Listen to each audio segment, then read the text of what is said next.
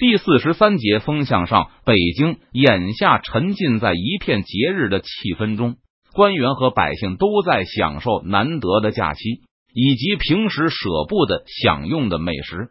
川陕总督李国英也趁着这个机会四处活动，希望辅政大臣能够体面他的难处，同意从重庆撤兵。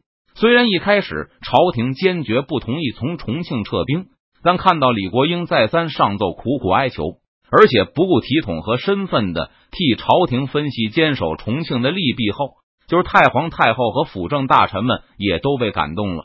虽然很不满意李国英在奏章中公然削朝廷的面子、拆朝廷的台，但太皇太后看完李国英恳请入京对奏的奏章后，也对左右官员轻叹一声：“李国英这个奴才还是忠的。”虽然李国英会败为胜，每次战败后都竭力推卸责任。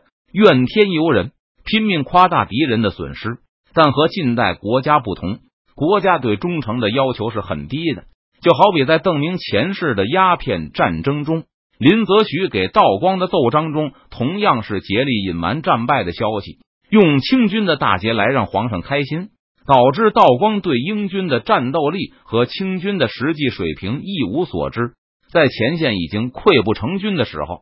道光还以为清军正在从胜利走向新的胜利，搁在近代国家，如果前线指挥官这样办事，就会被送上军事法庭。但在的国家里，林则徐即使这样做，仍然是道光皇帝忠心耿耿的好臣子，因为他没有彻底的颠倒黑白，没有和英军指挥官称兄道弟，也没有在报捷的同时把一车车的赎城费往英军营地里送，在忠诚链下。臣子、奴才的荣辱都系于皇帝一身。如果不让皇帝开心，就别想把差事干下去，就会被更敢于撒谎、更睁着眼睛说瞎话的同僚顶替。明君就是能够从普遍撒谎的臣僚中挑选出那些不但会撒谎也会办事的人。而道光之所以是昏君，就是他轰走了撒谎程度较低的林则徐，却换上了撒谎肆无忌惮的人。太皇太后和辅政大臣都是从关外打进北京，显然比从小就身居紫禁城的道光要明了世事。他们尽管对李国英有些看法，但还是能意识到此人可用。在同意让李国英来北京奏对的时候，辅政大臣已经有意批准从重庆撤兵。只不过朝廷大张旗鼓的援兵四川，为此拨给了大批粮饷。还从山西抽调了巨额的人力，将来要是追究责任，谁来承担？既然李国英这么忠诚，那也就不用另找别人了。川陕总督回京奏对，朝廷出于对最掌握实际情况的一线负责人的信任而同意撤军，自然是英明之举。而将来要是被亲王派借题发挥，闹出大风波的话，也可以把责任往李国英头上一推，就说朝廷支援四川的决定没有错。其后的四川局势也不是小好，而是大好。但李国英这厮贪生怕死，为了保住自己的性命，居然狗胆包天入京奏对。朝廷不过是一时不察，轻信了这个外表忠厚、心怀奸诈的狗奴才的话，断送了四川的大好局面。在来北京路上的时候，李国英也猜到了故事的前半段。在他看来，这是朝廷重视自己意见的表现。而既然朝廷愿意倾听自己的声音，那说服朝廷放弃重庆应该就不是什么难事。初到北京的时候，辅政大臣的口气也都显露出了明显的松动，没有人打算在重庆问题上固执下去。之所以不能立刻形成决议，也很容易理解，那就是朝廷希望慢慢来，先把风声透露出去一点，然后突然把这件事办成，不是正要收拾山东造反的余气吗？连借口都是现成的，打到一半的时候就说兵力吃紧，为了经济安全，暂时放弃支援重庆。等扫平了山东乱党后，大家都装作想不起来，让军队重返虞城就可以了。李国英是清廷的忠臣，既然从辅政大臣口中听到了如此这般的暗示，也就安心等待，绝不催促，以免让太皇太后和辅政大臣下不来台。可最近两个月，风声渐渐又变了。随着翡翠来到北京，北京的满洲太君都知道，西北有个重镇叫重庆。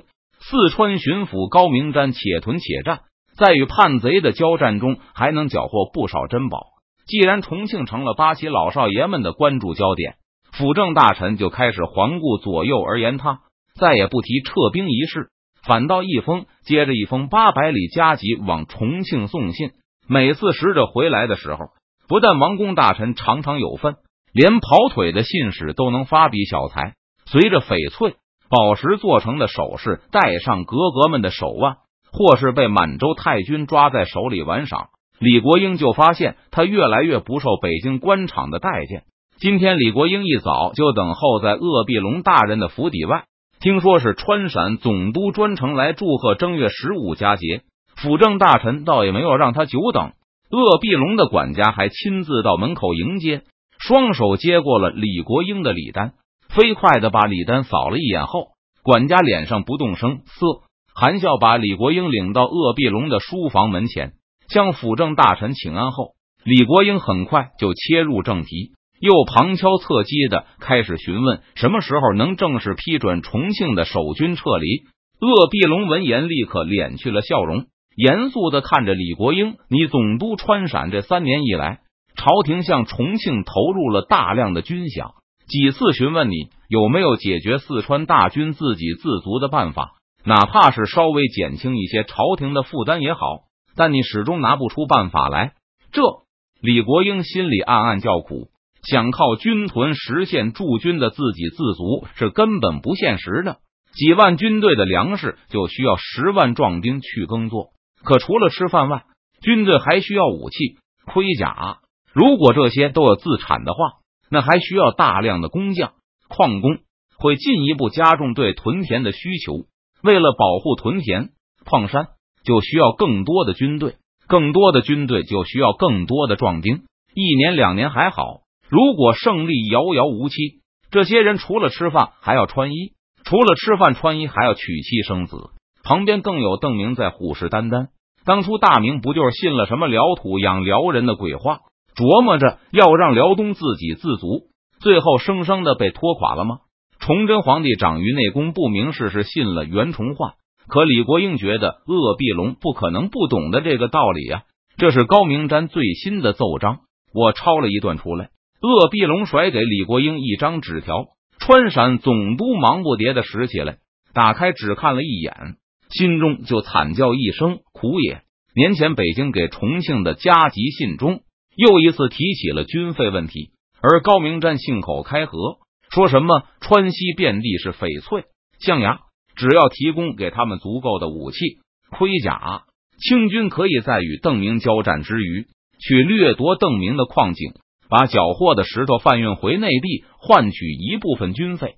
李国英觉得高明瞻可能根本就没意识到他这些话会对朝廷的战略产生什么影响，而且高明瞻那些翡翠到底是怎么来的，李国英肚子里是一清二楚。他恨不得一把将高明瞻从重庆城里拖到自己眼前。痛骂上一句：“四川连大象都没有，那遍地的象牙是从地里长出来的吗？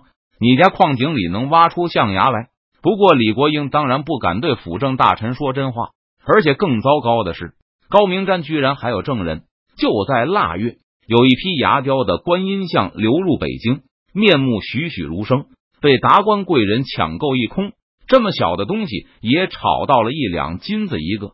看到这东西居然如此值钱后，北京就再次询问了象牙的来源问题。高明瞻那封川西遍地是象牙的奏章送到北京的同时，袁家文毕、胡文科和一个重庆驻防八旗的牛录也到了北京。在鄂必龙的纸条上，除了高明瞻的奏章摘抄，还有这三个人的证词。牛录说，川贼身上个个都有象牙、翡翠和宝石，这东西在川西。简直像是大街上卖的青菜，所以贼人才会人人带着当护身符。简而言之，和川贼打仗，哪怕没有斩首，也有翡翠、象牙缴获。重庆的货物绝对来源正当，将士出售战利品也合情合理，朝廷还省了一份斩首的赏钱呢。胡文科说：“四川的大象确实不多。”看到这里，李国英差点把牙咬碎。什么叫不多？是根本没有。但西藏那边的大象都海了，而且在遥远的拉萨，那里的母象都有四颗牙。公象都是七颗，八颗地长，还年年换牙。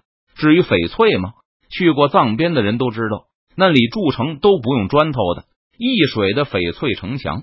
宝石则是用来修堤坝的。最关键的是，西藏人不吃中国的茶叶，就会死于大便干燥。藏人十个里有九个都是这么死的，所以他们一天到晚哭着喊着用象牙、翡翠和宝石来换川西人手里的茶叶。自古以来就是如此，几千年从来没变过。胡文科的证词主要是在解释牛录陈述的合理性，让朝廷能够理解为何在川西宝石。翡翠和象牙会和青菜一个价，袁家文璧倒是没有爆出更多的猛料。但正月十三那天，袁家文璧和一个重庆年后派回北京的汉八旗使者会面后，突然想起还有一个重要情况需要向辅政大臣们补充报告。据他说，川西贼人训练新兵的时候，也是要训练枪术的吧？他们的训练方法是用一根木枪去刺一个白色的象牙球。以撞击另外一个彩色象牙球，目的是把彩球撞进一个小洞里。通过这种训练来锻炼新兵的出枪准头。可见西川的象牙富裕到了什么地步？牛录的报告也就算了，李国英知道他隐瞒真相是不得已。而胡文科的报告虽然离谱，但西藏那边到底有没有大象，李国英也不是很有把握。再说他也能理解，这是胡文科为了帮前者圆谎。但对于袁家文笔所说的，李国英真想问一句：你是说评书然后改行投军的吗？谁家象牙能富裕的做成球当玩具了？这种荒诞不经的故事，亏你也敢往外说？嗯，差不多就是这么回事。李国英支支吾吾的对鄂必龙答道：“不光是用来训练新兵，听说以前的川西老人为了活动手指，常常在手里握着几个小球，他们的小球都不是铁的或者石头的。”而是用象牙、翡翠做的。